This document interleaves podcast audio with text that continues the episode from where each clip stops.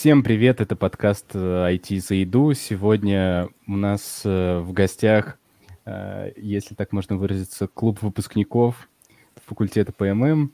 И классные ребята. Сегодня мы поговорим про как студенческий проект может давать профессиональное развитие людям. И сегодня у нас в гостях Рената Тактар, разработчик из... Как правильно, Ренат, читается? Название твоей компании? Она очень такое художественное. Компания называется DSR. Так. А, понял, понял. Гиперлэшер а, Инди называется продукт, которым занимается, которым владеет Linux. На самом деле продукт open source, так что всем, кому понравится, приходите. Класс. А, Стас Бобровский, который работает автоматизатором да.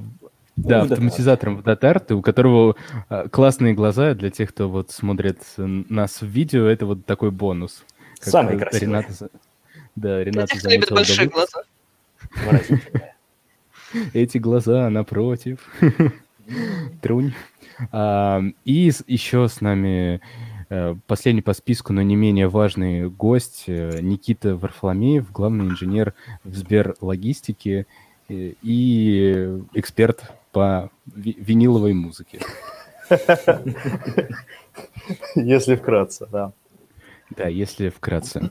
А, вначале мы, как по традиции, немного говорим о себе, где учились, э, там хотите со школы можете начать, там, чем занимались в студенческие годы и где сейчас работаете, чем хотите поделиться, чтобы вот как-то вас узнали, кто нас будет слушать. Вот, можем предоставить слово сначала Ренате, парни, а потом вот сами. Да, девушки, вперед. А, ну, не знаю, стоит ли начинать, стоит ли рассказывать обо всем. А, но, в принципе, сейчас я работаю в DSR, успела поработать много где, в принципе. А, у нас клево. Надеюсь, на меня не будет смотреть мой начальник. У нас специфично, но интересно. Вот. А так, ну, не знаю, а, в принципе, в DSR приходила именно из-за блокчейн-проекта, потому что мы тогда плотно подсели на иглу распределенных сетей, и хотелось продолжить а, развитие в том же направлении. Mm-hmm. А училась ну, в ИГУ, как вот все мы здесь, собравшиеся в ИГУ по ММ. Да, в этом плане да, некий клуб выпускников. Так, Никит, Стас, кто из вас следующий? Он. Как ты стрелки-то хорошо перекинул. Ну, собственно, я также учился на факультете ПММ. С третьего курса работал уже по специальности. Хотя, конечно, веб-разработка и моя специальность не совсем были связаны, но по большей части все равно разработка есть разработка. Вот. И с тех пор кручусь, верчусь во всем этом. Вот докрутился до того, что работаю теперь на Сберлогистике, и в трудовой книжке даже записано, что я главный инженер. Да. Класс. Это круто. А по факту? Ну, близко, но слово главное немножечко громковато звучит, но это уже специфика работы, но а, скажем так, менее интересно работать от этого не становится. Наверное, просто слово «великолепный» немножко неправильно перевели. Ну да, просто знаешь, а, на предыдущем месте работы а, у меня в трудовой книжке было написано программист пятого разряда. Между прочим, если вы не знали, у нас с 2013 года есть э, реальная классификация Э, сотрудников IT-отрасли. И вот разработчики mm-hmm. там тоже делятся по разрядам. Третий, четвертый, пятый, шестой. Менеджеры тоже это как соответствующие. Третьей гильдии, второй гильдии. Да, да, да. Ну или знаешь, как это, да, да, сварщик шестого разряда, мастер цеха. Вот. Так что это все достаточно интересно описано, вот, как бы, но а, чем эпичнее у тебя должность, это еще не значит, что менее эпичными у тебя будут приключения. Если этого нет. Круто. Понятно. Да. да. Ну, Стас. а я, по сути, ну, пфф, А, чё, в универе ничем не хотел заниматься, кроме как своих проектиков, а затянули работать. Схантили немножечко, очень шустро, где-то на конце четвертого курса. И как-то завертелось. Сначала схантили меня в ручное тестирование, вот, но через год мне где-то это надоело немножко, тем более, что успел почувствовать вкус автоматизации. Ну, типа код, это же интересно по сравнению с э, э, ручками, там, мышкой кликать по всяким кнопочкам. Вот. И, собственно, заинтересовался и решил перейти в DataArt, э, где бы меня научили этому. И, в общем-то, сейчас я до сих пор сижу уже. Сегодня, оказывается, второй год, у меня юбилей сегодня. Вот. Mm-hmm. Когда я сижу, да, на одном и том же проекте, но в чем фишка, то есть за эти года очень много ну, многому научился, и проект постоянно развивается, и поэтому скучно не становится. Вот. Поэтому да, вот как-то так. Круто, круто. А, причина, по которой мы с вами здесь собрались, помимо того, что а, вы классные студенты и разработчики ну, в текущий момент, это тот проект, которым, если я не ошибаюсь, вы занимались на четвертом курсе, uh-huh. а, который называется Black Box Chain, да, и он был реализован в рамках конкурса Атоса студенческих проектов, да. Расскажите, как это было, э, возможно, как вы нашли этот конкурс, почему решили участвовать, и вот с этого начнем разговор. А дальше уже перейдем там к блокчейнам и другим хайповым, может быть, вещам. Слово надо дать Ренате. Да, да, Рената, да, Рената у нас, по сути, была идеологом всего этого, основным заряжающим, объединяющим элементом. Вот, mm-hmm. а впоследствии еще и основным разработчиком, по большей части единственным, но это же другой вопрос. Вот, но я думаю, она сама детальнее об этом всем расскажет. Mm-hmm. Началось все с э, какой-то там пары, когда мне дали в ручки бумажку, на нем был написано блокчейн. И сказали, ну, не верю, нужно, чтобы кто-то поучаствовал, кто-то что-то сделал. Э, смотрю на слово блокчейн и спрашиваю ближайших ко мне людей. И получаю примерно а, от пяти человек пять совершенно разных определений блокчейна, и, как потом оказалось, все не очень близкие к реальности. Mm-hmm. И вот когда пять человек дали мне совершенно уверенное определение, совершенно разные, мне стало интересно, что это. То есть я полезла смотреть, полезла смотреть, что за конкурс, какие условия, что за технология, что, в принципе, вообще можно придумать. А, мой выбор а, был прост, нужно было сделать команду. А, кодить я умела, английский на тот момент знала так себе. Ну, наверное, душевное состояние знания так себе английского. Поэтому мне нужен был Стас, который будет с красивыми глазками говорить что-то красиво в камеру и заниматься в большей степени маркетингом. Но, естественно, нужно был человек, который занимался маркетингом, понимая, как все устроено внутри. Поэтому, Стас, ты не просто, не просто за красивые глазки сюда попал. Кто бы сомневался. Вот, а с Никитой мы на тот момент работали, я знала, что человек очень ответственный, что человек и подхватить в плане технических рассказов сможет хорошо, то есть на презентации, и в плане кода мне помочь сможет тоже. То есть таким mm-hmm. образом мы собрали команду и приступили к первому раунду мероприятия данного. И немного забегая вперед, я помню момент, когда выяснилось, что мы все-таки прошли в ну, какой-то средний финальный. Вышли, вышли, в общем, из группы, вышли в какой-то финальный более-менее раунд, хотя, к сожалению, mm-hmm. не достигли первых мест. Вот, когда мне Константин Федотинов позвонил и сказал, знаешь что, знаешь что? А я как бы не знаю, что я сижу на работе, не знаю ничего. Вот как-то так это было. Класс.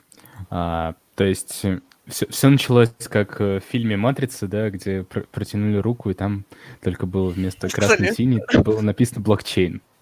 Ну да, да, да. Следуй за черным блокчейном. И Ренат такая, да, конечно. А можно еще ребят прихватить? Класс. Э, это просто такое очень интересное, на самом деле, нестандартное начало проекта. А, я так понимаю, ваш проект был хорошо отмечен, и вы дошли до, как он правильно называется, суперфинал, просто финал. То То есть, Ну, грубо говоря, а, это сам по себе Атосовский международный конкурс, то есть компания Да-да-да, Атос международная, они э, по всему миру закинули этот конкурс, соответственно, им мгм. приходило около там 60, или а то, может, гораздо больше, нет, это 60 дошло уже там после там, валидации, после всего. В общем, со всего мира, с разных точек им а, приходили работы, и они отбирали то ли 14, то ли 12 точек уже, э, точек, а, проектов для так сказать, уже более детального осмотра. То есть, во-первых, ну, в первом раунде суть была в том, чтобы презентовать грамотно свой проект, а, Мгм. как бы рассказать идею, какая у вас есть, и то есть чем эта идея вообще полезна, зачем пытаться ее реализовать, и какой от этого может быть профит.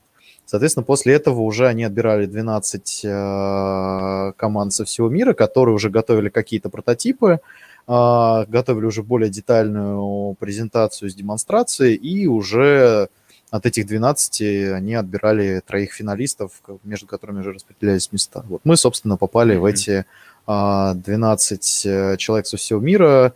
По-моему, за, на тот момент э, за там, историю проведения этого конкурса из России мы первой команды были, собственно, мы обалдели. И, кстати, в следующем году после нас э, ребята были, которые, они тоже с нашего факультета, Мгм. а, но они уже прошли в полноценный финал и заняли второе место. То есть, М. так сказать... Вы прокладывали дорогу. Да, можно так сказать. Будем Класс. принимать это утешение. Нет, почему? Это же хороший результат и показатель, ну, на мой взгляд. То есть, и ну, поправьте меня, если это не так, и в плане опыта, да, вот участия в международном Да, конкурсе крупной компании. Это всегда было так. интересно, а насколько интересно, мы уже расскажем дальше. Мгм, мгм. А, Забегая вперед, возможно, спрошу, почему вы после этого конкурса не пошли в Атос, потому что я видел у вас в Твиттере, по-моему, и ВКонтакте фотографии, что вас даже звали на корпоратив, скажем так, и по, ну, простым языком налаживали мосты, то есть э, Ну, повышая вашу лояльность. Как бы это, на мой взгляд, была такая немножечко история. То есть, ну, как бы я говорю, то, что мы первые, по сути, команды там за эти года из России пришли, и тут вот воронежский офис, как бы, а, Мгм. там, российский филиал такие, о, это ж наши ребята, давайте покажем, как бы, какие вот у нас классные ребята, там именно, что они как бы, с нашего филиала, с нашей компании пришли, ну, там, нас позвали на корпоратив, а мы такие, «Эм, что, мы, да, зачем, ну ладно, примерно с таким настроением туда пришли, мгм. а, Ходили, пообщались. Вот. э, В принципе, варианты устроиться, я думаю, у нас были, но как-то особо не обсуждали, и на тот момент э, такого активного интереса а, мы сами, по-моему, не проявляли. Ребят, поправьте меня, честно У говоря, меня если был, поэтому я могу продолжить историю, на самом Ну деле. вот у Ренаты был, вот она может продолжить историю. Хорошо, да, давайте продолжение истории. Человек, который очень любит свои места работы, но всегда готов двигаться куда-то дальше. А, Мне как раз на тот момент рассматривалась смена работы. А, Меня звали на несколько мероприятий Атоса, вроде летней школы Атоса, и каких там, где где-то вместе компании, где-то я набивалась Мгм. в одиночку. Что-то рассказывала от Атоса, и потом а, под свои эти контакты сказала, мол, хотите, можете меня захантить, я как бы не против. Вот. На что мне сказали, «М, ну, мы не знаем. Я сказала, ну, вот я джавист, а так, в принципе, на чем хотите. Они такие, ну, мы не знаем. А так как, ну, не то, чтобы у меня было много предложений, вообще нет, но у меня было много других интересов, то отсутствие здесь предложения стало как бы причиной даже... Если мне нужен был специалист, и они не увидели ни в одном из нас специалиста, которым требуется, ну, как бы, их дело. Так что Просто для понимания, как бы, ну, это все от э, лица Воронежского офиса, по сути, от была речь, а Да. в Воронежском Атосе там как бы определенная специфика работы. И там то, над чем мы работали, то там какой у нас был релевантный опыт, ну, не совсем подходил им, не совсем им конкретно этим было интересно. Ну, то есть э, мы пришли такие заряженные, о, мы там с блокчейном поработали, mm-hmm. мы там в этом, в этом разбираемся, а приходим и там работать, э, там, грубо говоря, CRM-систем. Ну, я детально не помню, но то есть что-то вот из там ERP и CRM-систем работы, и как mm-hmm. бы, ну, немножечко вот не сходится, как бы не их потребности и наши ожидания, поэтому... Ну, не, действительно, насколько я понимаю, а, не очень большой штат программистов. Возможно, что-то изменилось, не хочу наговаривать на гранический атос. Вот. Но у них mm-hmm. просто очень большой а, штат а, людей с поддержкой, людей с такими более менеджерской направленностью и достаточно маленький штат программистов. Так что и под действительно очень узкую специальность. Поэтому активно айтишную жизнь они ведут, они, я думаю, что молодцы по этому поводу, но специалист у них очень узкий. И это плюс. Понятно. Э, понятно. Просто вот в текущих реалиях, наверное, вот вы со мной согласитесь, что нет сильной разницы, где локационно, географически находится человек, а, потому что работать он может над проектом и с командами людей, находящимися в других городах, да, и, в принципе, это вполне реальная история. Да, есть свои... Да. То есть вынужденная обстановка, она все-таки показала, что э, это реально, хотя все равно, наверное, предстоит ну, всем нам как-то в этом а, нелегком деле учиться, да? Да, безусловно, но тут, э, грубо говоря, это как один из способов, один из инструментов, и в каких-то случаях он больше подходит, в каких-то меньше, в каких-то командах это работает лучше, в каких-то хуже.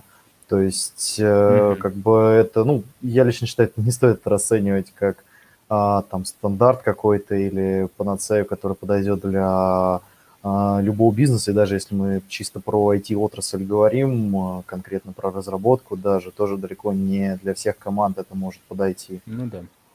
Поэтому, ну, в целом, это очень даже жизнеспособная история, в некоторых угу. случаях очень даже выгодная. Как минимум, не нужно тратиться на офис, если у тебя есть слаженная группа разработчиков, которые находятся как-то разрозненно удаленно, но на все на связи. Да. Ну, это, конечно, большая, на самом деле, тоже глобальная тема на, насчет того, на чем экономят, на чем экономят компании, да, когда нанимают таких людей, и что получают э, сами разработчики, люди, которые, ну, работают на таких условиях. Вернемся к вашему проекту, который Black Box Chain. Давайте более конкретно обозначим, что это такое, потому что мы вот в общих чертах, да, про какие-то вещи поговорили, но еще вот, возможно, не а, назвали самого главного. А, это был проект, да, где были технологии блокчейн и алгоритмы, которые позволяли проследить историю а, того, что происходило с транспортным средством, да, в частности, с автомобилем. То есть mm-hmm. то, в каком он состоянии был куплен, как он обслуживался, какие были неисправности технические и у каких владельцев он был. Правильно ли я понимаю вот э, Да, я могу канву? как, как раз да. Э, подвести это к э, началу проекта, созданию команды mm-hmm. и прочему. А помимо поиска новой работы, я также искала себе новую машину. И меня очень напрягал тот факт, что я не могу никаким образом проверить нормальный варианте ДТП, ну, то есть какие-то по сайту пробиваются, какие-то могли быть там въезд в дерево. Вот. Mm-hmm. И э, распространенная в Воронеже проблема вторичного рынка – это скрутка пробега. То есть ты про машину, по сути, ничего не знаешь, когда покупаешь ее с рук, только минимальную информацию. Мне это очень не mm-hmm. нравилось, поэтому это легло, ну, лично для меня это легло в основу идеи нашего проекта. Понял. На, на самом деле, вот как э, интересная история, что вот с, с одной стороны личная история, да, вот послужила истоком для такого проекта. Стас, а вот с точки зрения маркетинга, вот когда Рената пригласила уже тебя в команду и вы начали работу, ты же наверняка искал э, подобные решения, возможно, или проекты. Были ли они на рынке в то время? Я не искал решений, потому что блокчейн в то время только-только зарождался, и подобных проектов, ну, по крайней мере, mm-hmm. моей уверенности точно не было. И в чем здесь был плюс, э, соответственно, маркетинговые исследования, то есть рынка, оно легло, по сути, как бы базой к нашей mm-hmm. защите. То есть первый как раз-таки этап у нас был защита проекта. И вот там мы, собственно, сделали опросники, э, узнали мнение людей, насколько это вообще актуально и нужно. Вот. А в целом, даже если в мире где-то существует да, подобная система, предположить, то э, это ни в коем случае не означает, что мы не можем сделать э, конкурентоспособный продукт со своей mm-hmm. точки зрения и своей реализацией. Вот. Поэтому нет, не исследовал. Но, естественно, в процессе, да, пришлось э, покопать в соседних отраслях, в целом, то есть что у нас по цифрам, там по продажам машин, например, так или иначе. Мы писали письма в представителям э, Audi, по-моему, Volkswagen, вот, э, чтобы их... Зам... Да, да, на них, к сожалению, не ответили, но писали. Но мы Письма пытались. Писались. Да, честно, это, честно, это самое главное, образом. это хорошо. Как да. говорил Познер и говорит, мы хотя бы попытались. Это вот. правильно, это правильно. Вот. Ну, просто был какой-то план действий, да, чтобы максимально сделать охват и как аудитории, mm-hmm. так и, в общем-то, заинтересованность с точки зрения бизнеса в нашем проекте, потому что это послужило бы очень хорошим э, подспорьем в защите, ну и, по сути, в победе даже, наверное, на данном мероприятии.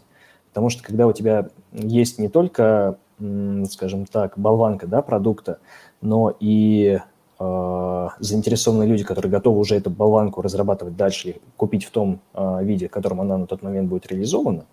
Вот. То есть тут вопросы уже в целом остальные отпадают. Ты просто, э, по сути, сделал небольшой да, бизнес э, из э, конкурса. И mm-hmm. то есть тут победитель в целом понятен. Я сомневаюсь, что такие проекты э, могут разрабатываться без коллаборации с э, теми же автогигантами. Ну, если это конкретно к нашему проекту, да, подвязать, если там к блокчейну и чему-то подобному, э, там, с, э, связанному с документооборотом, то, соответственно, там, с юристами и так далее. То есть у каждой специфика есть своя, и, соответственно, надо заручаться поддержкой именно тех э, гигантов, которые в этой сфере являются экспертами. Вот, с чего мы, собственно, и начали. Угу. В основе проекта лежала технология блокчейн, да? Вот это был такой, ну, шаг тоже, с чего начинался и сам проект, и сама разработка, правильно? Или технология уже была после понимания того, что вы хотели сделать?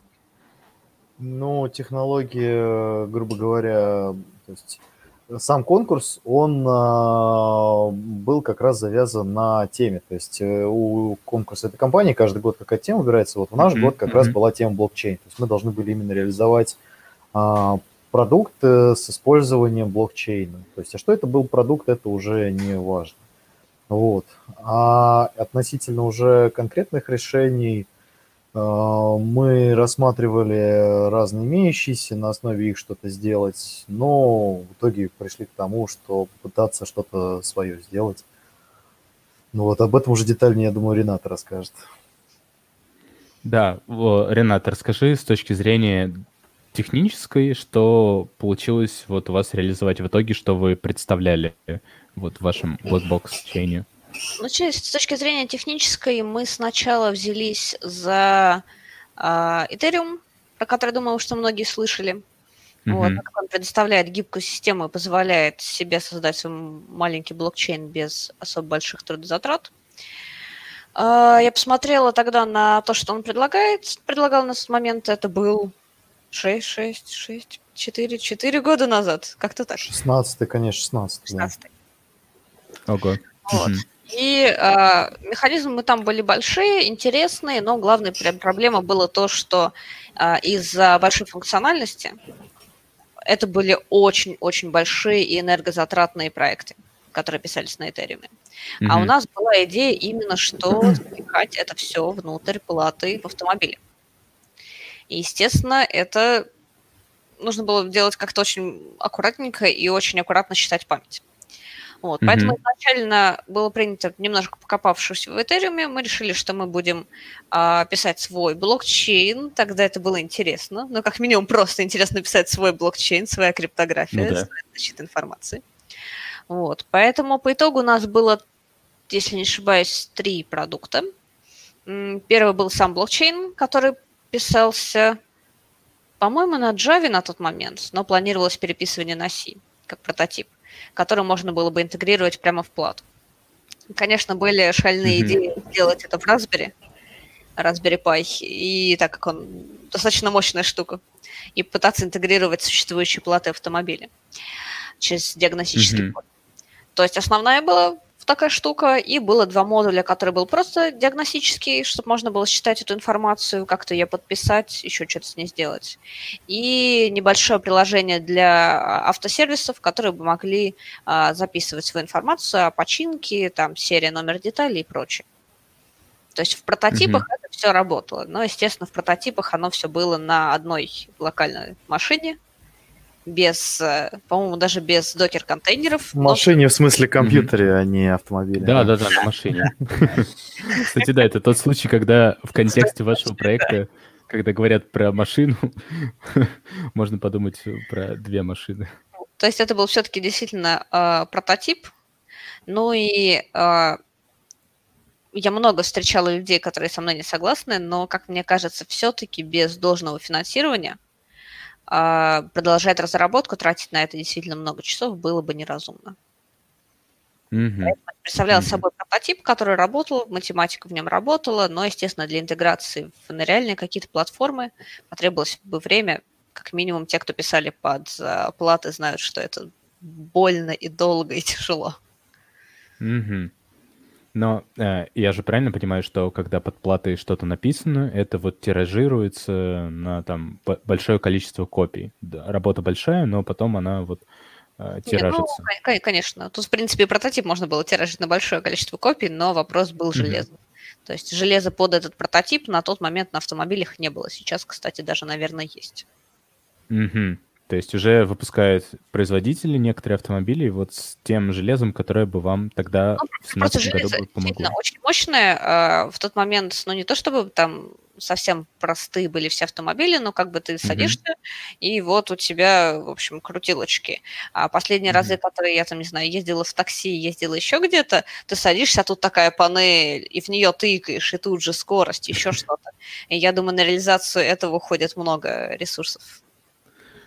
Вопрос да, в том, да. что именно подобные говорим... вещи, да. они более массовыми стали в последних автомобилях и более массовых производителей. То есть если раньше ты мог встретить mm-hmm. подобное в каком-нибудь там Мерседесе, BMW, то сейчас и на Kia, и на Hyundai это все ставится. Вот. А суть же таких систем именно как раз-таки в том, чтобы это более-менее массовая история была, чтобы не только у тебя там один, там два а, автомобиля каких-то элитных можно было посмотреть, но чтобы для большинства машин. Ну, Понятное дело, что для всего этого нужно много времени, ресурсов. Вот. Но идея-то хорошая. Да, э, расскажите, возможно, более конкретно. Э, то есть нас могут слушать не только люди технические, но, возможно, которые связаны с, э, с около IT-темой. Какое вот вы видели на тот момент value для как производителя автомобилей, так для, например, дилеров, да, которые занимаются продажей, и для самих клиентов, которые покупают пользователи автомобилей и интересуются историей. Ну, вот в любой последовательности можете описать. Хочу, чтобы рассказал Стас, а потом я расскажу, почему не взлетела. Отлично. Это знаешь, как это... Ты мне сейчас расскажешь э, свою причину, и я тебе сразу же скажу, почему ты не прав. Вот как что ты из той же серии. Короче, получается такая схема. А, есть очень жирная, на самом деле, прослойка на рынке mm-hmm. серых дилеров. Очень жирная. Перекупов и так далее. Вот. А, естественно, большинство из них а, как бы скупают вкусные варианты и немножко их апгрейдят. Моют? Сматывая пробеги, моют, да, парафинят и продают. Вот, притом накручивая нехило. Угу. И, по сути, наша система, она исключает э, этих барыг из э, цепочки э, жизни, как-то, из жизненной цепочки машин. Вот. Угу. Соответственно, какая схема получается? Для производителя будет выгодно в чем? Потому что э, люди, которые захотят сделать ремонт у серых дилеров, не смогут его просто так сделать. То есть любое, любое изменение в Э, машине должно будет фиксироваться в нашей цепочке блокчейна, подписанной обязательно официальным э, представителем ну, соответственно, нашей какой-то юридической прослойки. То есть это могли быть сервера децентрализованные, да, и, соответственно, э, каждый из автосервисов, более-менее имеющих доступ к этому э, децентрализованному э, пулу подписей, да, э, мог, соответственно, носить изменения в эту цепочку. Все остальные считались невалидными. Соответственно, блокчейн условно сыпался, вот, и любой желающий купить данную машину видел, что в цепочке невалидные данные. Mm-hmm. Значит, с машиной что-то mm-hmm. делать, значит, не стоит ее брать.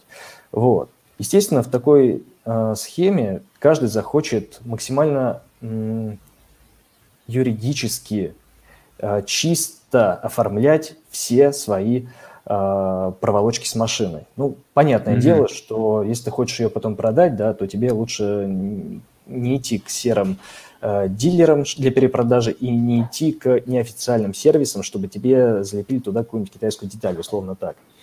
Mm-hmm. Вот. Выгода у покупателей очевидна, то есть они всегда могут быть уверены в том, что они, видя машину с нашей системы установленной, да, Э, и проверяю всю цепочку, что в этой машине, в общем-то, все чисто, и ты просто можешь смело ее брать. То есть пробеги соответствуют реальным значениям, э, какие-то детали менялись тогда-то, потому-то, и, соответственно, больше тебе в целом, ну, не будешь ты всю историю прогонять, то есть, условно, можно еще цветом выделять, да, э, какие валидные цепочки, какие нет, то есть это на будущее. То есть, таким образом мы получали просто чистую машину, которую можно покупать. Все нечистые, соответственно, сразу отбраковывались. На серый, может быть, вторичный тоже рынок, но с уже сильно заниженными ценами. Вот. Для производителей машин тоже э, в чем плюс? У них же есть официальные сервисы. Конечно же, все захотят уже повышенный спрос, так скажем, будет на их сервисы официально, чтобы максимально все чисто сделать и оформить. Вот. Mm-hmm. То есть э, мы таким образом убирали очень много звеньев, которые сейчас, по сути, наверное, поддерживают все э, автомобильный, весь автомобильный рынок нашей страны. Вот. Ну, поддерживают в плане экономическом. То да, есть да, да. покупать дешевле, продавать дороже, и наживаясь на этом. Вот как-то так. Mm-hmm. Но не сработало. не сработало, ну... потому что Рената. Спасибо. После этих слов я думаю, что сейчас полетит гитара или как минимум укулеле. Да, вот знаешь, прям вот так вот снизу бух и все. Да-да-да. А,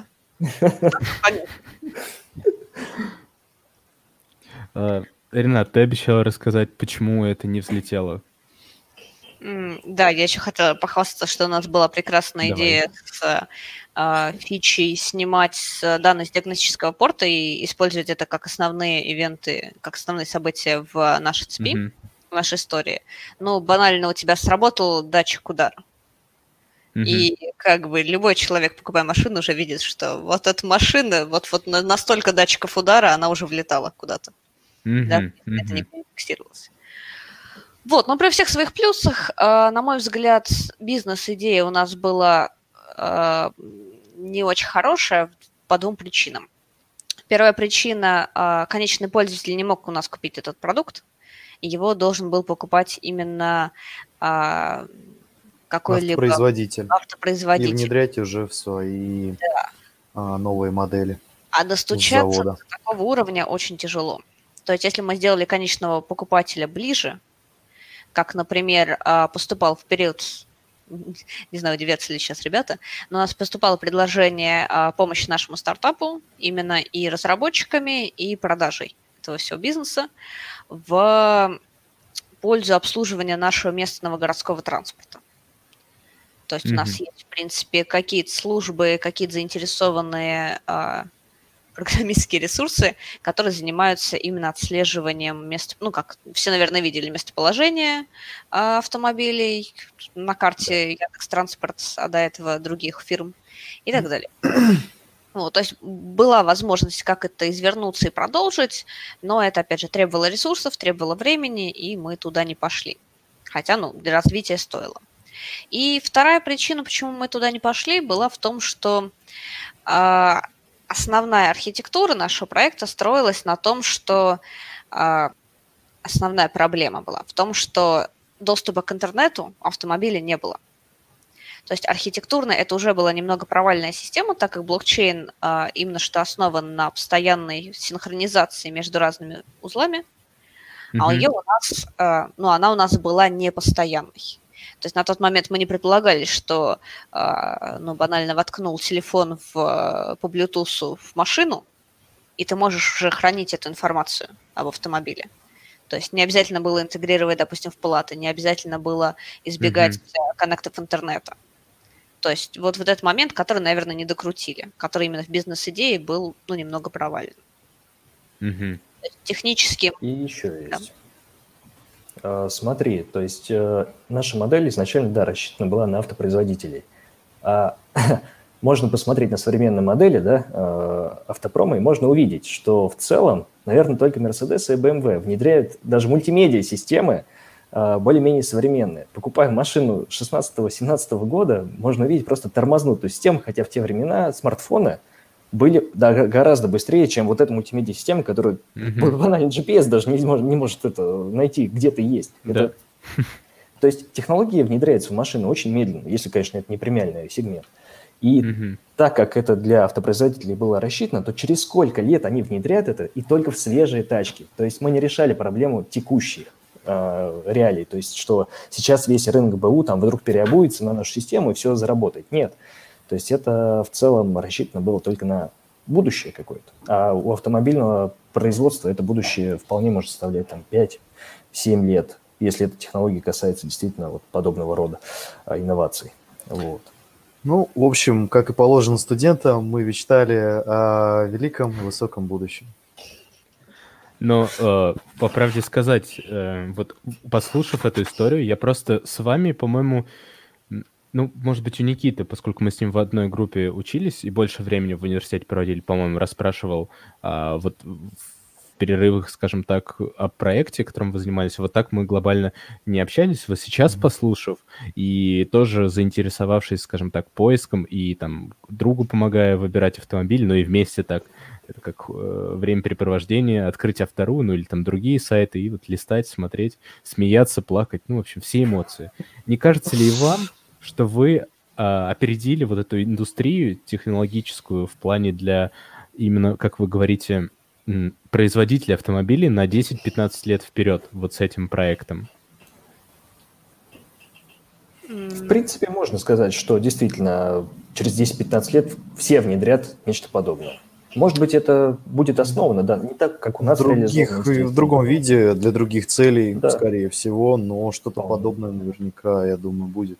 Может быть, даже раньше, уже как раз лет через пять, что-нибудь из премиум-сегмента как раз-таки на это выйдет. Угу. Я тоже думаю, что будет, но почему это было чуть-чуть заторможенный процесс еще? А вторичный рынок так сильно развит только в России. То есть мы смотрели во многом на производителей иностранных, а угу. Европа, ну, про Америку не знаю, а в Европе вторичный рынок, ну, не очень распространен. И поэтому эта проблема, ну, банально не была актуальна для тех же иномарок, для производителей из других стран. Угу. То есть еще э, дело в особенности локальных рынков, да, то есть если говорить про мировой рынок в этом направлении, то там очень много нюансов, которые отличаются от российского да. рынка для этого проекта. А как бы вы, возможно, переосмысленно в текущих реалиях бы делали в подобном направлении сегодня такой проект, если бы вообще делали? Если я ничего не путаю, вроде бы у Илона Маска в последних моделях нечто подобное реализовано. Только там, по-моему, если ты попадаешь в аварию в Тесле, то Тесла больше не едет. Вот. То есть она считается машиной, которая непригодна для эксплуатации, если какая-то серьезная авария была. То есть никакой каркас ты там, э, точнее как это, кузов уже не поправишь. То есть там, по-моему, это все. То есть у нее записано в программе не ездить. Сорян, чувак, не ездить.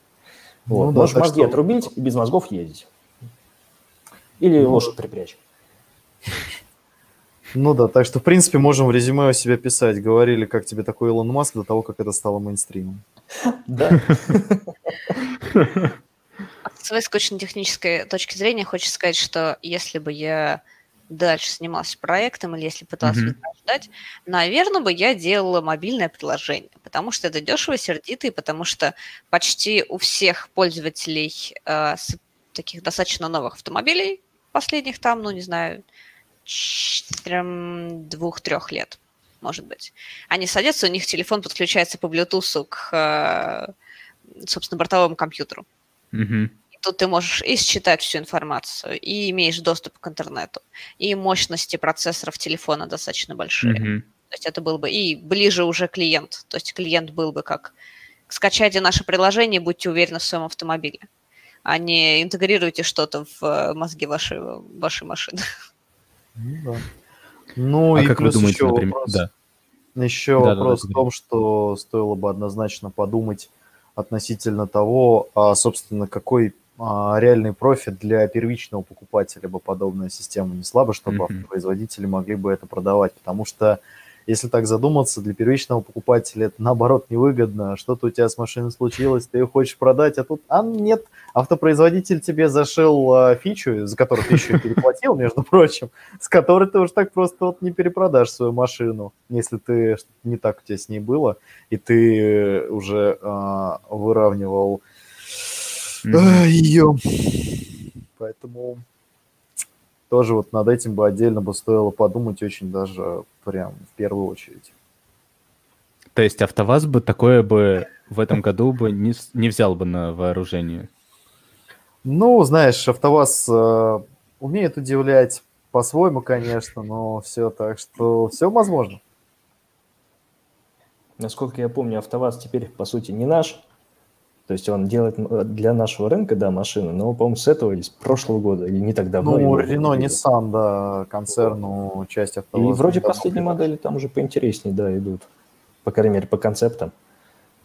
Вот. Но он же так и всегда был, Стас, не авто наш, а авто ваш. Абсолютно. Знаете, чтобы пришли. Ну, полноценно прочувствовать э, прелесть э, АвтоВАЗа, очень советую съездить в город Тольятти, э, как раз-таки. Вот это город с итальянским названием и, как ни странно, с видами, которые похожи на итальянские виды. Поэтому очень-очень рекомендую заехать в пригороды Тольятти. Желательно летом. мгм, Класс. Вспомнились это фильмы из 80-х годов, итальянские, где вот эти автоматики маленькие едут. Да, да, да, да, да. Вот, вот, вот. И ты считай, э, ты едешь в Тольятти, едешь еще на почти что европейском автомобиле, авто, европейско-японском, вот. А, смотришь на почти что итальянские виды. Так еще и путешествуешь, по сути, во времени назад, так лет на 20, да? Да, да, 40. да. Так что видишь, как бы импортозамещение и машина времени в одном флаконе. Бери пока горячее. Вот что такое Инновации. Ну, да, Да. нигде еще такого А, не было. Можно назвать ваш проект как проектом не только на блокчейн, но и проект интернет-технологий, если, а, ну вот, IOT, а, если в нем предполагалась вот эта плата, взаимодействие такое, то есть если добавлять хайпа в этот проект, как бы сказали бы сегодня маркетологи, возможно, Там же есть слово блокчейн, ну куда тебе еще больше хайпа-то? IoT блокчейн. Но, в Как принципе, это? да, как, как человек, который немножечко касался в последние годы темы IoT блокчейна, то, ну, в принципе, да. Мгм. То есть э, это более, наверное, с точки зрения технологий конкретнее, да, описывает э, вот, именно вот этот черный э, ящик, который вот вы разрабатывали. Ну да. А, стали бы ли вы менять сейчас бы название, или бы оставили бы его таким же? Я думаю, так Если бы это прекрасно. было- Если бы это было мобильное приложение, может быть, что-то изменилось. Но да, название, по-моему, идеально описывает то, что оно со- содержит в себе. Ну Черная да. коробочка. Ну да, Black Box, то есть мы как бы по аналогии с а, Black Box а, в самолете делали вещь. Ну, очень, Мгм. если, грубо говоря, проводить аналогии. И знаешь, я думаю, в формате э, мобильного приложения это тоже прекрасно бы звучало. Black Box Chain. Ты берешь в руки черную коробочку, за редким исключением, Мгм. она у тебя другого цвета, и смотришь информацию по блокчейну. По-моему, очень даже вписывается в концепт. Мгм. А вот, возможно, вы интересовались или, как Рената, сталкивались по там, работе с проектами. Что сейчас вообще в области а, блокчейна? Возможно, вы слышали, знаете или непосредственно с этим работаете? Что вот за вот это время с вашего студенческого проекта в индустрии, если так можно сказать, поменялось? Расскажет только Ренат. Я только торговал, я только торговал, я тут ни при чем. У меня только биткоины. Биткоины это хорошо, Стас. Особенно вовремя купленные. Конечно. Ну, собственно.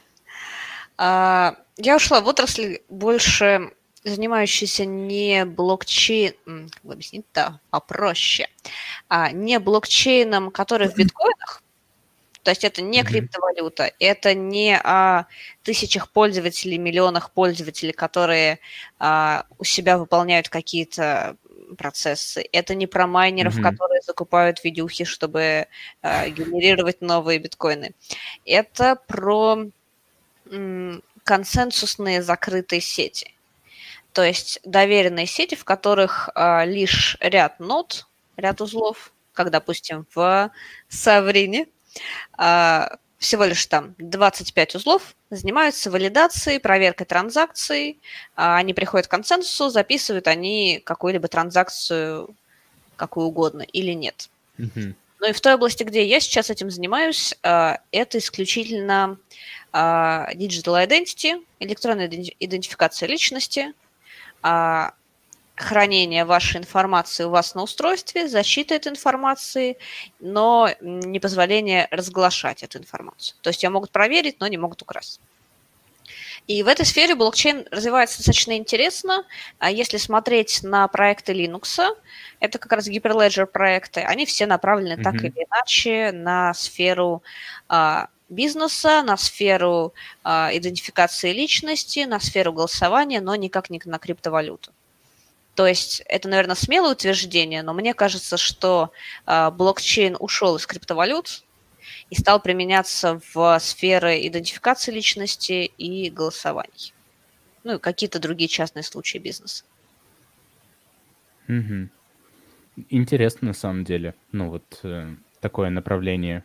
И в целом то, что отрасль развивается э, по большей части не только в криптовалютах. Да, это ну, серьезный шаг, потому что я же правильно понимаю, Ренат, что технология блокчейн, ей достаточно много лет, то есть больше 20 точно. Да, ей очень много лет, больше 20 точно, честно говоря, сходу к стыду ему не вспомню. Mm-hmm. А, но да, больше всего взлет был, ну, я думаю, что вы помните, это года три, наверное, назад, когда начал вырастать в цене биткоин, и все mm-hmm. начали выяснять, а как он устроен и почему, почему это так модно.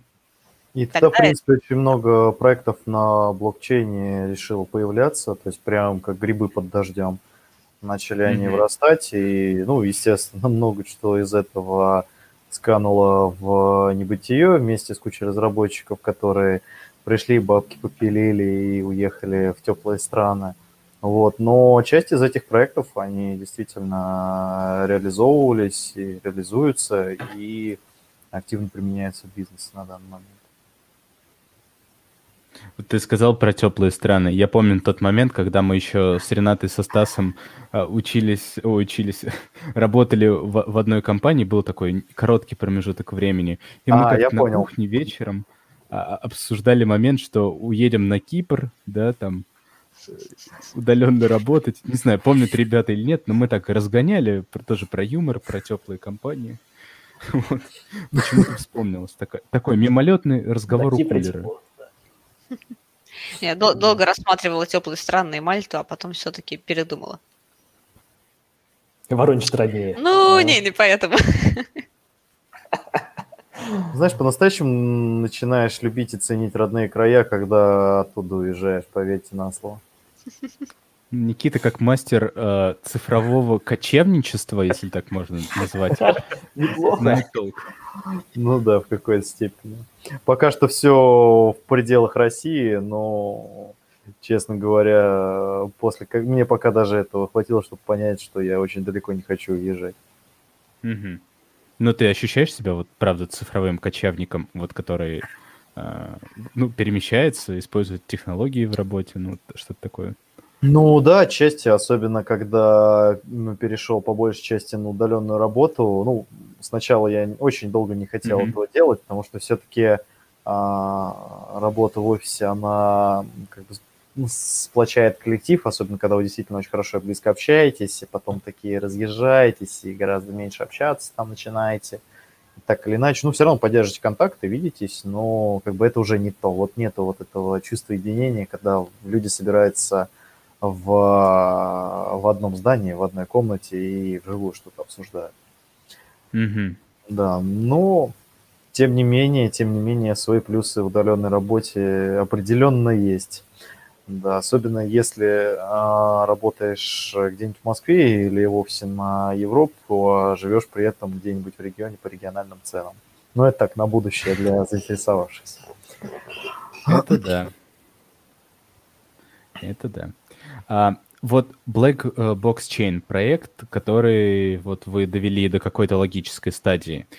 Что вот вы для себя вынесли, возможно, какие-то бонусы или чего-то достигли, каких-то своих амбиций или плюсы, или вот сейчас э, вот вспоминаете этот проект, и вот чем-то он вам помог как-то, что-то понять, сформировать, улучшить, прокачать?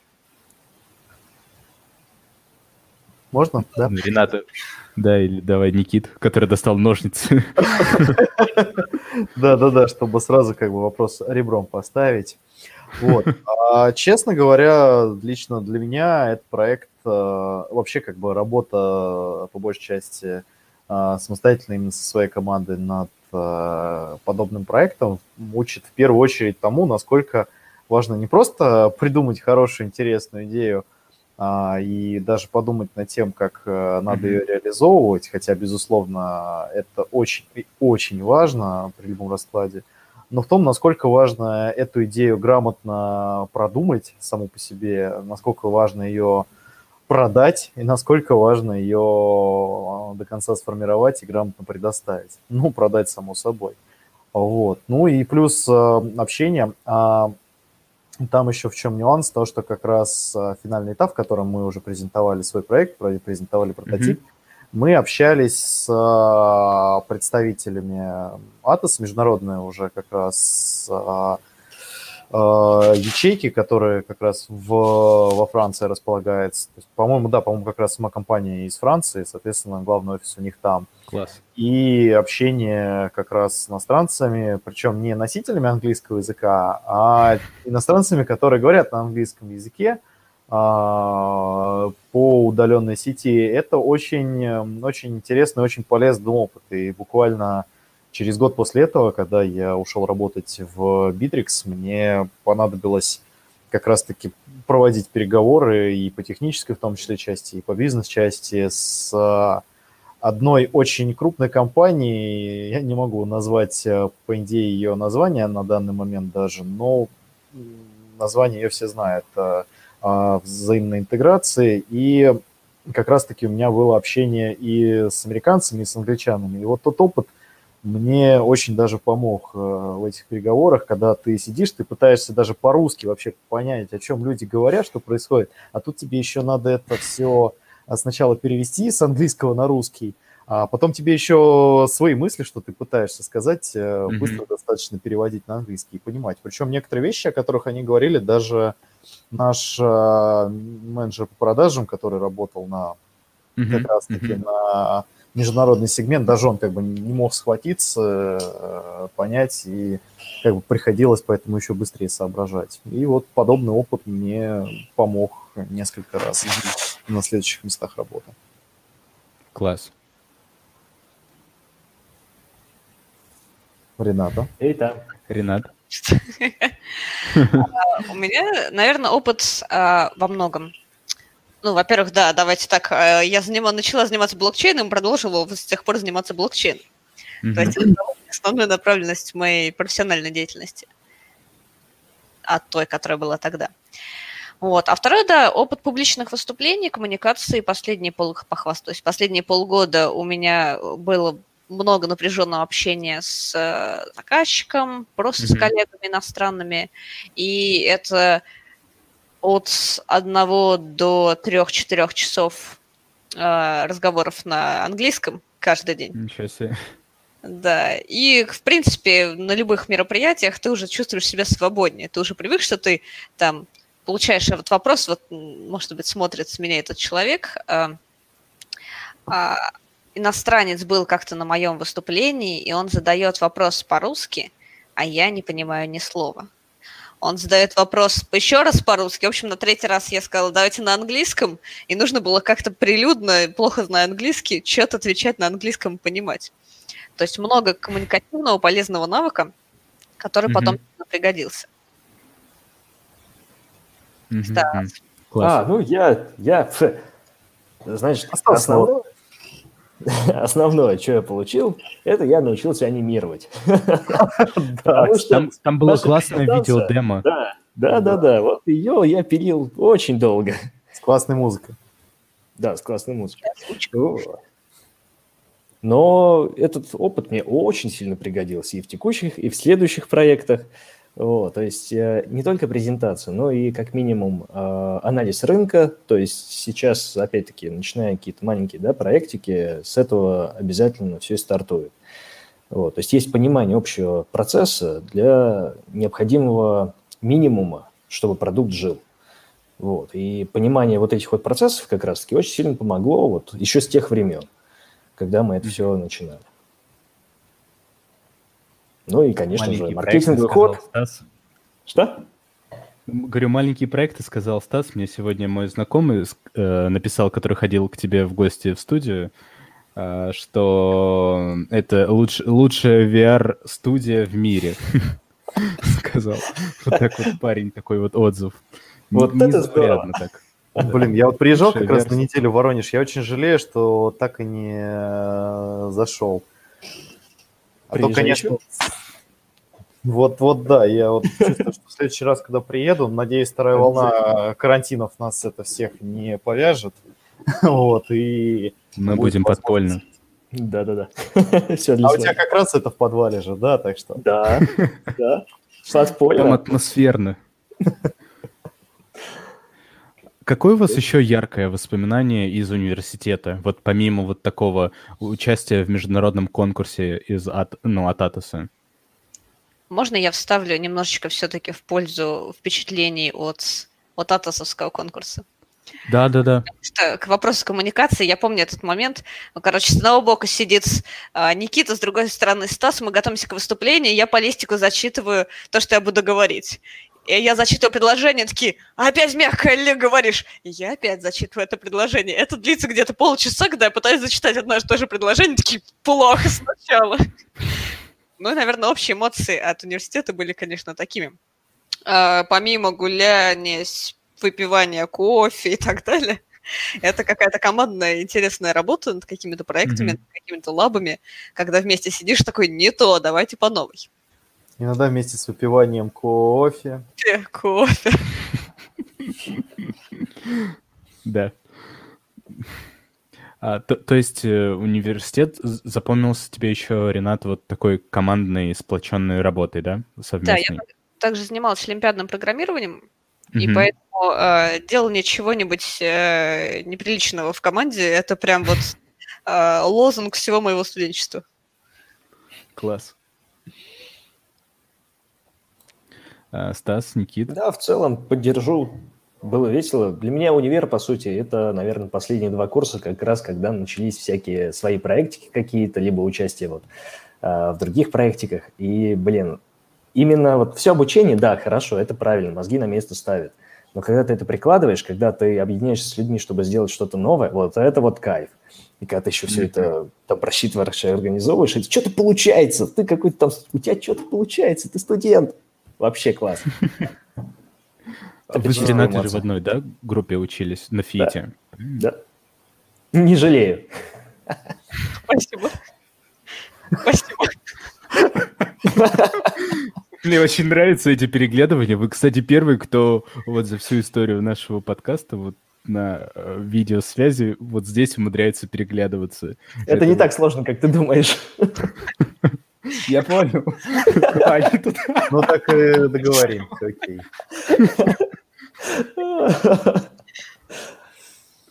Просто перепутал стороны света, а так все нормально.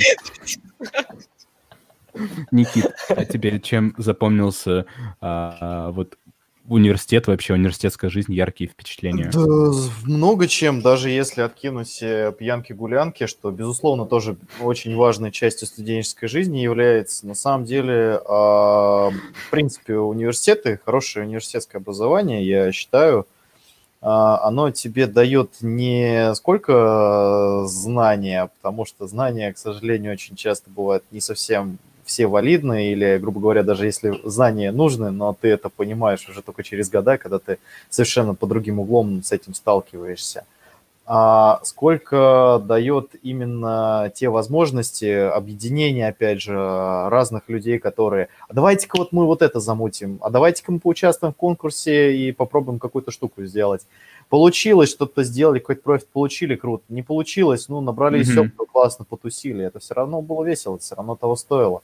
Мне подобные вещи как раз-таки а, в какой-то степени э, в итоге позволили прийти в профессию, прийти к тому, к чему я сейчас пришел, хотя все начиналось а, с а, писательства заметок э, в факультетскую газету. Вот. И, в принципе, университет как раз-таки студенческие годы цены подобными вещами, подобными историями, подобным mm-hmm. опытом. Ну, и, в принципе, ты же, когда в университет приходишь, такой горячий, 18-17-летний молодой человек, девушка, ну, типа девушка. Вот, а, вот, приходишь, и ты даже там, если чем-то в школе занимался, еще что-то, но это все равно немножечко не то, потому что ты как бы старше становишься, у тебя уже по паспорту можно много куда ходить и много что покупать, чего раньше можно было только у друзей и знакомых каких-то или непонятных личностей приобретать. Вот. А, ты про тоже... лицензию Windows? Да, вот ты меня понимаешь, как никто другой, Сергей, вот дай пятюню. А, и как раз-таки, как раз-таки, как раз-таки вот на примере э, вот этого конкурса, который все-таки всем так или иначе дал определенный mm-hmm. полезный заряд, опыт интересный, и на примере каких-то других активностей. Это то, что формирует, это то, что формирует в том возрасте, в котором как раз и надо себя формировать в первую очередь. Поэтому тем, кто говорит, что университет не нужен, еще что-то, я считаю, что это только для тех, кто уже там, к 17 годам по-настоящему нашел себя – понимает, э, что ему надо или как делать жизни, ну, отлично. А если вы еще к этому пришли, как большинство, то это отличная возможность подобными вещами заняться, mm-hmm. найти себя. Ну, или найти хороших mm-hmm. собутыльников тоже дело не сам. Я не забуду те времена. Ну, студенчество — это на самом деле интересное время. Вот вот мы говорим про проекты, про проекты. Про Стаса я знаю, и вот мы с ним когда тоже вместе участвовали а, год назад, ну, чуть больше, чем год назад. Стас тоже, кстати, в этой команде, в которой мы были, совместный, был питчером, а, который вот, хотел сказать, ловил снич, ловил высокие, высокие баллы экспертов и, и судей. Ну, хорошее такое сравнение с... Как, как это называется? Игра, где они в Хогвартсе играли. Квидич. Квидич? Точно, точно. Так, под найден, чек. а, участвовали ли вы, Ренат, Никит, после того конкурса, возможно, в подобных конкурсах или в, в хакатонах, там, внутри компании или каких-то внешних проектов? Хакатоны, такие конкурсы. Ну, после этого мы на следующий год попытались поучаствовать э, тоже в атосовском конкурсе. Там уже была другая тематика. Но мы там далеко не продвинулись. Ну, во-первых, с нами Стас не было, поэтому все уже как бы команда э, не работала так, как должна была. Ну, а во-вторых, уже больше как-то э, других обязательств, работы. Уже как бы был не а, сладкий, веселый, беззаботный бакалавриат, а, суровая взрослая магистратура, вот, и поэтому как-то и меньше настроения, энтузиазма, да и тематика уже как-то, ну, не такая, как сказать, близкая нам была, поэтому мы далеко тогда не продвинулись, но зато вместо нас тогда продвинулись другие ребята, которые, как я уже сказал, а, заняли mm-hmm. по итогу второе место по всему миру. И действительно неплохое, интересное приложение сделали, кстати. Mm-hmm. Рената, ты участвовала в мероприятиях? А, нет, потому что я пришла к выводу, особенно сходив на, пообщавшись с потанинскими стипендиатами, mm-hmm. участвовав в этом всем, похвастаюсь, победив в этом самом, mm-hmm. получив грант. А, Класс я пришла к выводу, что это все очень светлые люди, которые готовы что-то делать э, за идею. А когда ты начинаешь работать со школы и очень усиленно работаешь со второго курса и имеешь там зарплату, и сидишь на зарплате, очень сложно переходить на свои проекты, потому что а, а деньги-то где? типа, я, конечно, готов работать за идею, но я же еще кушать хочу. Вот, но Еще одна прелесть студенчества. Да. Как раз. Да ты еще готова работать за идею. И смогла поучаствовать в судействе на одном из хакатонов, именно по блокчейновской направленности. И да, это было очень интересно. Вот. То есть я прям вдохновилась, это было не в России, было в Нидерландах. Сегодня Ничего себе. А, и там были команды, были команды прям пожилых немцев, вот им лет по 60, и они хотят вжечь. И с ними было очень весело. Класс. Я Планы на пенсию, подожди, сейчас достану. Да, помогла. Да-да-да, записываем, ребят, я тоже за блокнотом. Сейчас запишем. А, были ребята из Зимбабве, которые, у которых были реальные как бы проблемы с тем, что вот у нас с государством вот такие вот сложности, несложности, мы хотим перевести там это в больше в IT-русло, чтобы лучше все контролировать. То есть такие mm-hmm. конкурсы, даже если ты не готов, на мой взгляд, если ты не готов в них участвовать, тратить на это время, Прийти посмотреть, пообщаться всегда интересно, потому что ты можешь найти идеи, ты можешь найти интересных людей. Это круто. Это то самое IT-сообщество, которым, которым мы живем. На него приятно прийти и посмотреть на таких конкурсах. Угу. Класс. Э, ну, на самом деле это здорово, что вот даже такие прямо разные ответы получились. И конкурсы тоже на самом деле хорошо, и вот в них участие там в, в, в разные роли, в разном качестве. А, и вот, вот вы, поучаствовав в конкурсе, вот работа, посудив э, разные проекты, как вы думаете, стоит ли что-то сама идея, или важнее все-таки вот работающий прототип, э, вот как вы сделали, то есть вот на ваш взгляд, на людей, вот, которые реализовывали проект и вот которые сейчас работаете? Скажу ужасную а. вещь. Наверное, важна только идея. Да, Стас, прости. Да, да, я в целом, наверное, тоже больше уточнить. А, угу. Важна идея или реализация для чего? Что в конечном счете хочет, э, хочется получить? То есть, если цель угу. выиграть в конкурсе, конечно, прототип с идеей вместе, сколлаборировавшись, естественно, в продукт вырастут, и они победят. Если э, все-таки цель как минимум познакомиться с людьми, потому что в целом э, в чем прикол вот всяких конкурсов и подобных мероприятий, э, не просто так говорят, да, что человек должен попутешествовать по миру, чтобы повидать разное, расширить кругозор. Вот с людьми то же самое. Чем больше людей разного плана ты повстречаешь, тем шире будет твой кругозор. То есть ты будешь видеть, там, как мыслят другие, чем они занимаются, чем живут. Вот. Кто-то играет на укулеле, кто-то боксом там занимается. И это нормально, у каждого свое, да, но до некоторых вещей бывает очень тяжело дойти. Именно даже есть очень редкие, да, там, э, хобби, там, собирание крышечных бутылок от пива условно и так далее. И то есть интересно, что люди такие разноплановые собираются там для э, того, чтобы создать совместно какой-то продукт, и mm-hmm. неважно, дойдут ли они до чего-то или нет. То, что они уже собрались mm-hmm. такие все разные, и увидеть их как раз-таки разноплановость, вот это вот уже многого стоит. Поэтому поучаствовать, даже просто поучаствовать без идеи, вот, уже интересно и уже полезно. Как минимум можно э, тоже вот э, вспомним наш тобой хакатон, да, когда мы участвовали, там был э, какой-то человек один сидел, по-моему, остался, да, и ему команду пытались найти. Вот. То есть он просто пришел один со своей идеей. По-моему, он ее один защищал в конечном счете. То есть да, да, да, да, да. остался.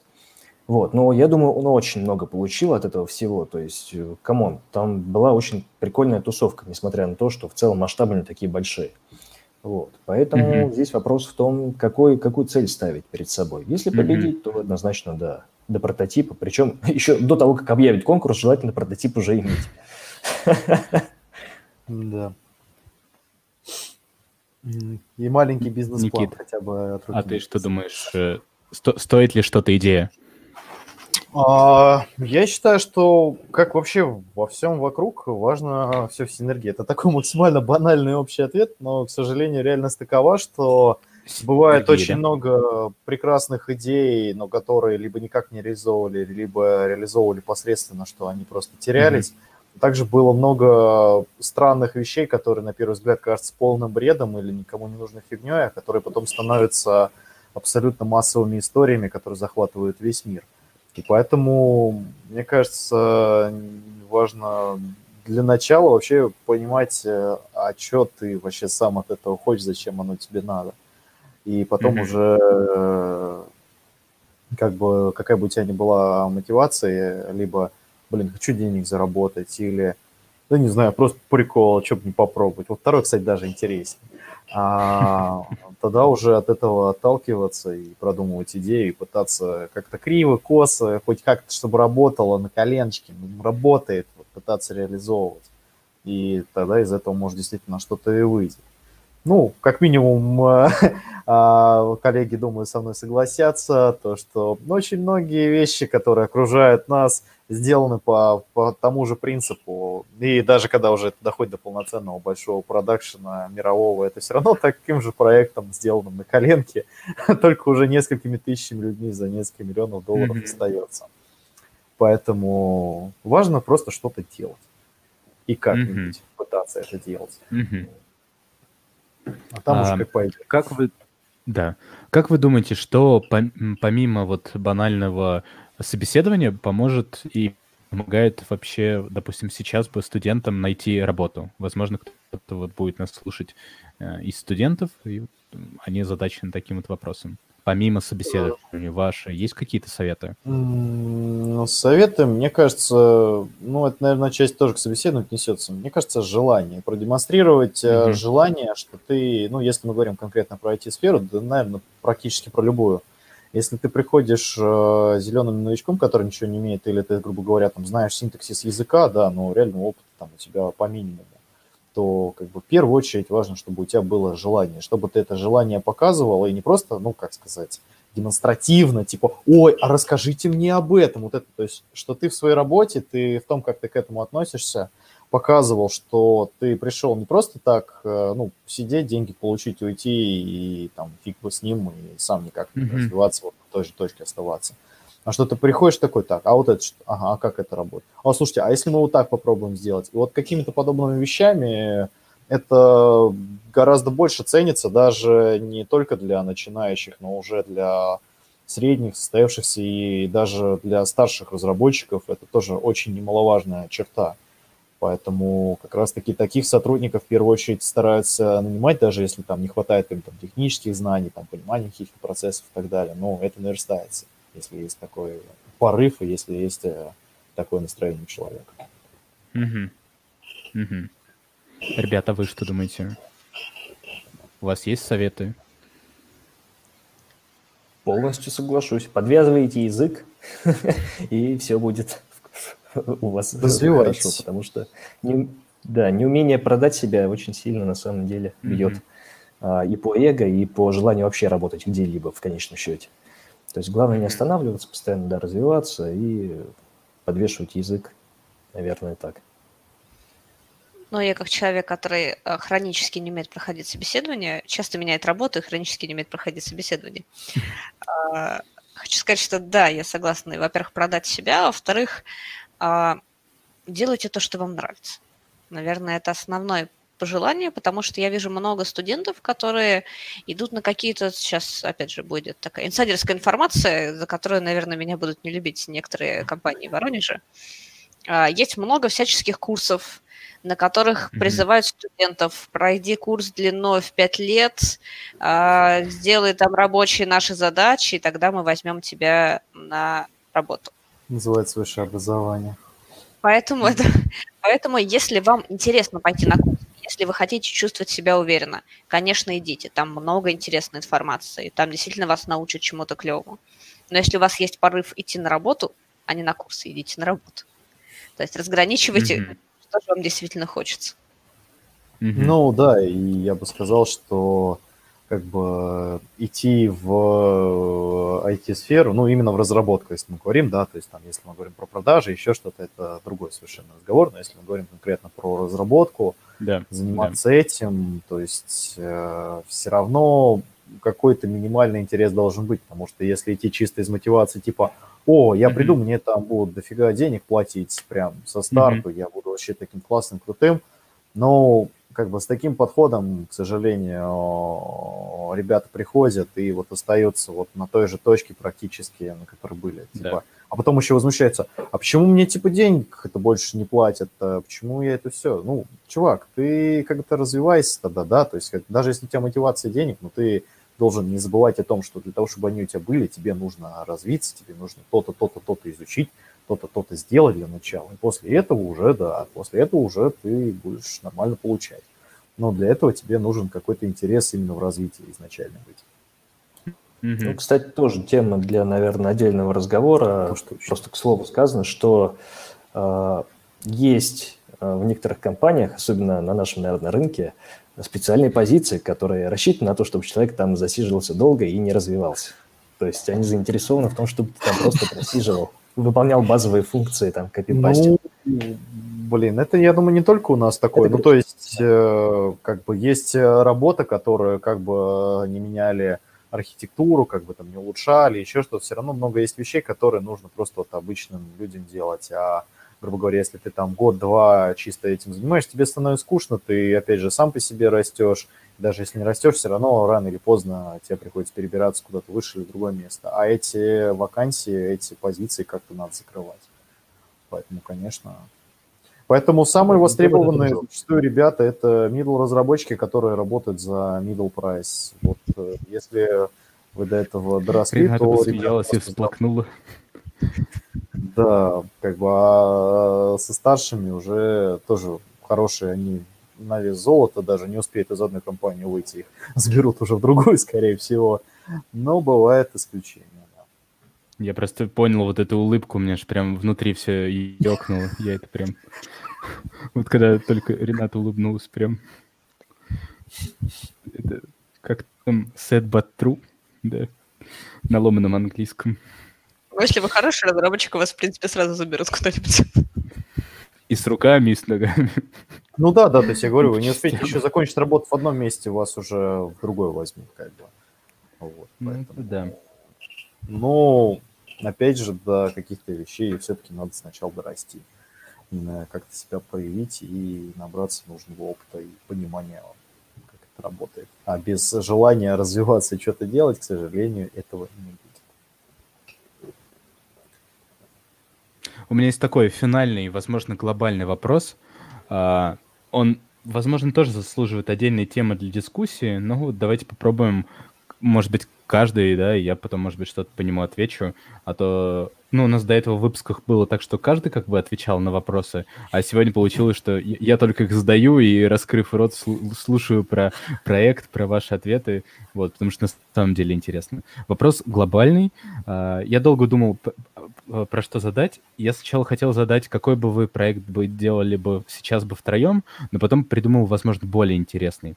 Про то, верите ли вы, что если а, развивать то место, в котором мы с вами находимся, цифровизацию, да, там ту же цифровую экономику, возможно, вообще се- сектор IT, то это может как-то сильно повлиять в целом на, на страну, что это как э, вот было сначала пшеница, потом нефть, а потом, вот как называют люди э, в пиджаках с, газ, с галстуками, цифра. Вот верите ли вы, что вот IT и, возможно, то, чем мы занимаемся, будет э,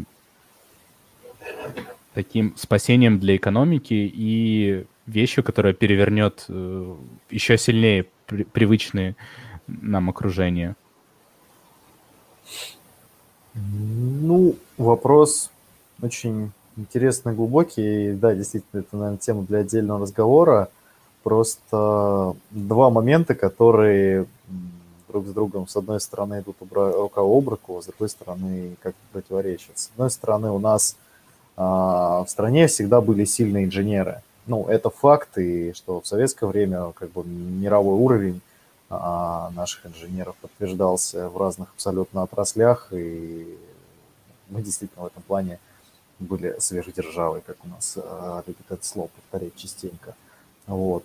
А в 90-е развитием компьютерных технологий и так далее, как бы у нас, конечно, не было тех э, средств, и вообще, в принципе, нам немножечко другого было, но тем не менее у нас были сильные инженеры, сильные программисты, которые, большая часть из которых в итоге как раз-таки ушла в западные компании развивать и делать а, продукты там по разным внутренним причинам и личным. А, и, в принципе, сейчас костяк очень многих э, крупных компаний зарубежных как раз-таки составляет выходцы из Восточной Европы.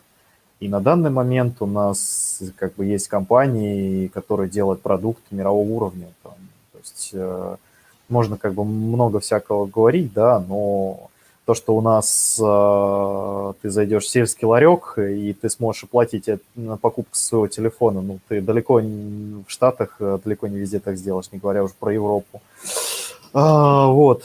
Но, с другой стороны, у нас э, есть э, такой ресурс, у нас есть, грубо говоря, у нас есть большой, мощный, интересный, классный компьютер, который может решить многие задачи, но у нас грубо говоря, теми людьми, которые за этот большой компьютер а, садятся и управляют, распределяют его ресурсы, они не до конца понимают, как работать, и они ну, чисто на нем вордовские файлики правят, грубо говоря.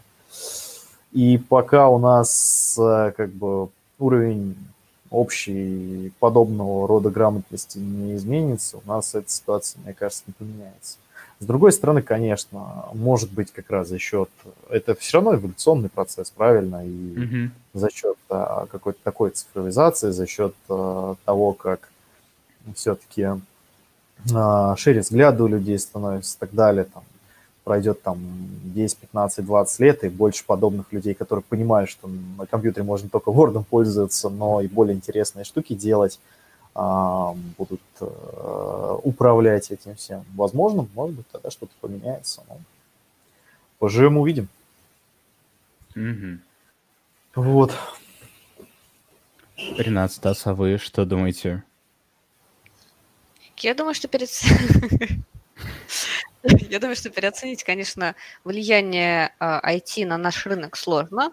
А, одна из как бы показательных моментов была блокирование Телеграма, когда отрубились кассы во многих магазинах. То есть если мы убираем IT, если мы что-то просто неловко делаем в этой сфере, это очень сильно отражается на всем рынке.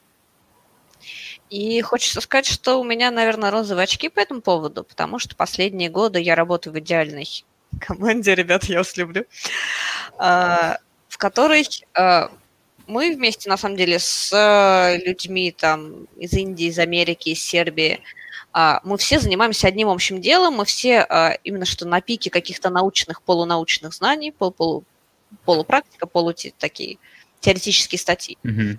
И это удивительно и здорово, то, что а, вроде бы работая совершенно в разных странах, вы можете двигать вместе науку. И хочется верить, что именно так же можно двигать и экономику не ведя сложную какую-то политику, внешнюю политику, но и ведя достаточно прозрачные, чистые, нормальные рыночные отношения вместе mm-hmm. как-то с э, другими представителями других стран. Вот можете Интересную тему затронул. Ну, да. да. Хорошие розовые очки, ну, тоже Очень. имеет место быть. И прямо интересно, да, говорю, тему затронула, потому что в целом, вот, Сереж, ты спросил про конкретно экономику, да, как это повлияет на нас, на нашу экономику, так? Да. То есть, э, действительно, может ли IT, по сути, вытащить нас оттуда? А, и Рената, да, такой пример привела, что нету границ у команд, которые двигают действительно там науку, двигают э, прогресс дальше. Новыми технологиями, новыми устройствами, да, тоже. То есть не только касательно mm-hmm. нас там четверых, но и вообще в целом в мире. И есть некая тоже вот у меня вот розовые, не совсем, но розовые есть очки, э, то, что ближайшие, не знаю, хотелось бы там хотя бы пять десятков лет, чтобы стерлись границы между странами, mm-hmm. чтобы все поняли, что наконец, по сути, и рыночные отношения, они не должны зиждиться на выгоде только определенного круга лиц, что выгода, она всеобщая, что мы создаем продукт с разных точек э, мира, да, для всех.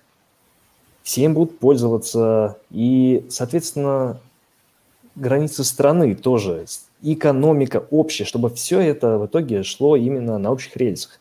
Да, это очень сложно реализуемо, но разница в языках даже сейчас уже не такая уж проблема. И есть, вот зиждется внутри надежда, что в конечном счете это вырастет во что-то большее. Потому что сейчас а, есть да, экономики, которые вроде как устроены наилучшим образом. То есть по сравнению с э, странами третьего мира, скажем так, да, mm-hmm. они показывают свою эффективность. Но и они, по сути, вот неэффективны, да, то есть э, те же капиталистические строи сейчас потихонечку пересматривается это все, вся система, потому что она доказала свою э, слабость в определенных ситуациях, э, потому что временные Э, чем больше времени проходит, тем больше косяков выявляется, тем больше понимают, что так дальше в целом происходить не может, по крайней мере, во благо всех. Вот. И было бы интересно вот как раз понаблюдать за тем, что через стык э, технологий, то есть то, чем мы занимаемся все, да, э, через эту призму случится подобная техническая революция, и, наконец-то, границы будут стерты. То есть это то, что в целом э, пытались сделать, условно пытались сделать криптовалюты, вот, создав единую да, систему экономическую, по сути, внутри себя, то, что пытался недавно, до недавнего времени сделать Павел Дуров э, внутри себя, внутри своей экосистемы, да, вот это вот э, тоже блокчейн-систему mm-hmm. для оплаты тон, да, вот, которую запретили, потому что уже существует экономическая система в Америке, в мире. Зачем что-то менять? Зачем конкурента еще одного создавать? Вот, то есть это, соответственно, то, тоже палки в колеса. И вот пока технологиям не будет дан, по сути, свободный ход, э, чего-то конкретного революционного не случится. Но а, здесь надо отдать должное, что и революции устраивать просто так здесь нельзя, потому что любая система, она хрупкая, и если ее сломать, то несет за собой определенные последствия, и, как правило, плачевные. То есть здесь надо все конгломератом, скажем так, общим продумывать от и до. Поэтому тоже решения, они должны приниматься там только Дуровым, только там государством Америки и так далее. То есть здесь надо приходить к общему консенсусу. И вот в этом разрезе я надеюсь, что в ближайшие десятилетия мы увидим какой-то прогресс, что в итоге это все объединится как минимум в какую-то систему, которая будет принимать решения для всех наиболее выгодные. Угу. И не стесняться, соответственно, кстати, интересно вот это такая... Возможно, в некоторой степени это звучит как утопия, но да. я согласен в полной мере, когда ты говоришь про то, что вот эта грань, она тонкая вот во всех этих системах, что э, нужен какой-то, возможно, прогрессивный эволюционный подход, нежели чем какая-то прям резкая революция, которая все переворачивает в плане структуры. Ну да, вы же когда берете большой легаси проекта, вы же не переписываете его. Точнее, нет, когда приходят молодые, особенно разработчики, они пытаются как бы сделать, что, но проблема в том, что этот большой и давно работающий продукт, он работает в продакшене в реал-тайме, и его нельзя остановить, иначе все, всему бизнесу просто. Поэтому приходится искать компромиссы эволюционным путем это все дело импровить. Mm-hmm. Иначе, к сожалению, это должным образом не работает. В некоторых отдельных случаях, конечно, работает прийти и сказать, так, мы на полгода останавливаем бизнес, перерабатываем систему, после этого запускаемся, но это настолько единичный на случай имеющий успех, что будем реалистами. Угу. Мне еще понравилось то, что Рената говорила про э, развитие, ну вот на, на стыке технологий и науки, что вот когда ты в таком в первом эшелоне, что это такое то, про что еще до этого говорил Никита, что ему нравится вот эта синергия, когда а, вот на, на этом стыке происходит вот это развитие, когда ты движешься вперед вместе с тобой индустрия, что это также может быть и с экономикой в, в этом секторе.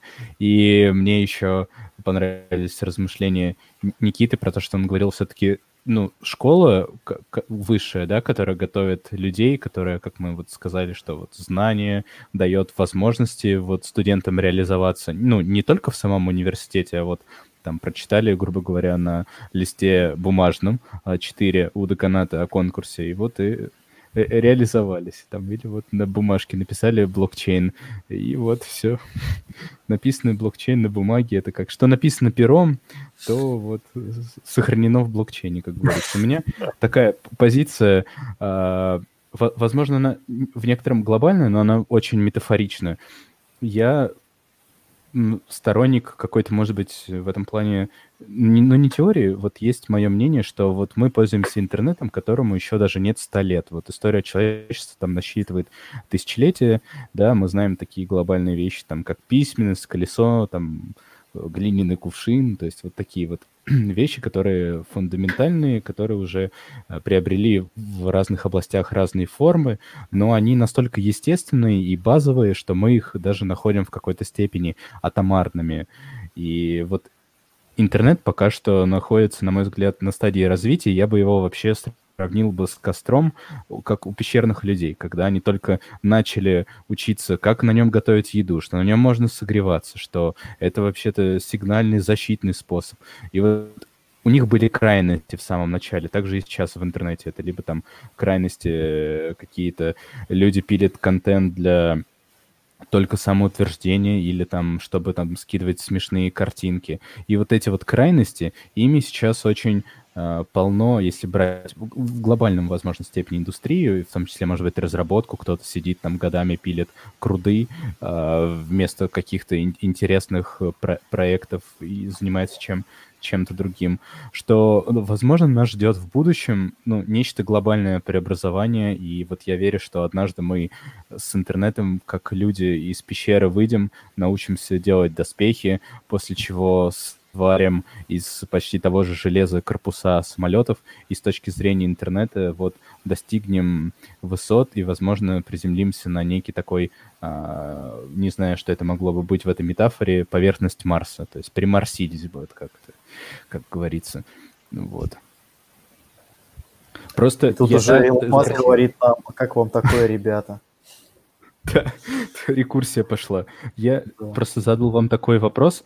Мне показалось, что вообще вот это э, и встреча спустя э, вот время с, с того, как вы занимались этим проектом, и сам проект, это все достаточно очень интересно. То есть тот проект, который опередил время э, по объективным причинам, что там и компании, и вообще технология, можно сказать, массово только зарождалась, и люди начинали ее в таком массовом виде использовать, что вот, ну, у меня есть Э, видение, что люди, которые когда-то там опережают время, все-таки мышление и их взгляды, советы, они могут оказаться, знаете, вне времени и пространстве. Вот. Поэтому одна из причин была, по которой у нас сегодня э, состоялась, на мой взгляд, удивительно интересная беседа. Вот это то, что вы были теми людьми, которые предложили в свое время интересный проект, и сейчас занимаетесь очень интересными вещами. Э, если брать вот даже только профессиональную сторону вопроса. Хорошо вот. сказал. И добавить нечего. Спонтанно. А, вот. На этом, наверное, наш подкаст завершается, хотя все равно, возможно, есть некоторое чувство, э, что можно было бы говорить еще, там, уйти в полемику, просидеть, э, еще, возможно, до утра вспоминать особенно былые в времена. Теме. Да, да, особенно в последней теме, подискутировать, так сказать, когда особенно, Никита, да, настало время, когда кофе не попить, а только чай, как говорится. Да, вот. да, да, да. Пластиночку поставить, послушать, э, э, чаху раскурить и сесть, говорить по существу. А там бы уже и мы бы и музыку послушали живую, да? Потом после да. всего этого. Вот, да, э, это на самом деле здорово. Так что мне хочется сказать вам большое спасибо. Спасибо Ренате, Никите, Стасу за э, удивительный вечер, ламповое общение с хорошим звуком э, в этом подкасте. Вот это вот прям хочется сказать тоже отдельное спасибо, что вы ну так подготовились, хотя, возможно, это Рабочий митинг, куда тут. Профессионально уже просто. Деформация. уже профессионально. Вот. Э, И, возможно, следующее наше вот такое общение вчетвером уже тоже будет о чем-то еще интересном, возможно, про какой-то ваш новый проект, о чем-то тоже глобальном поговорим. Обязательно снова затронем тоже что-то из глобальных вопросов, если э, у вас будет желание, конечно же, об этом говорить. Конечно. А, О вот. жирафах, о жирафах приятно говорить в любом случае. О единорогах Вот. тоже. Спасибо, что позвал. Было прикольно. Это достаточно необычный формат, формат подкастов. Интересно было попробовать.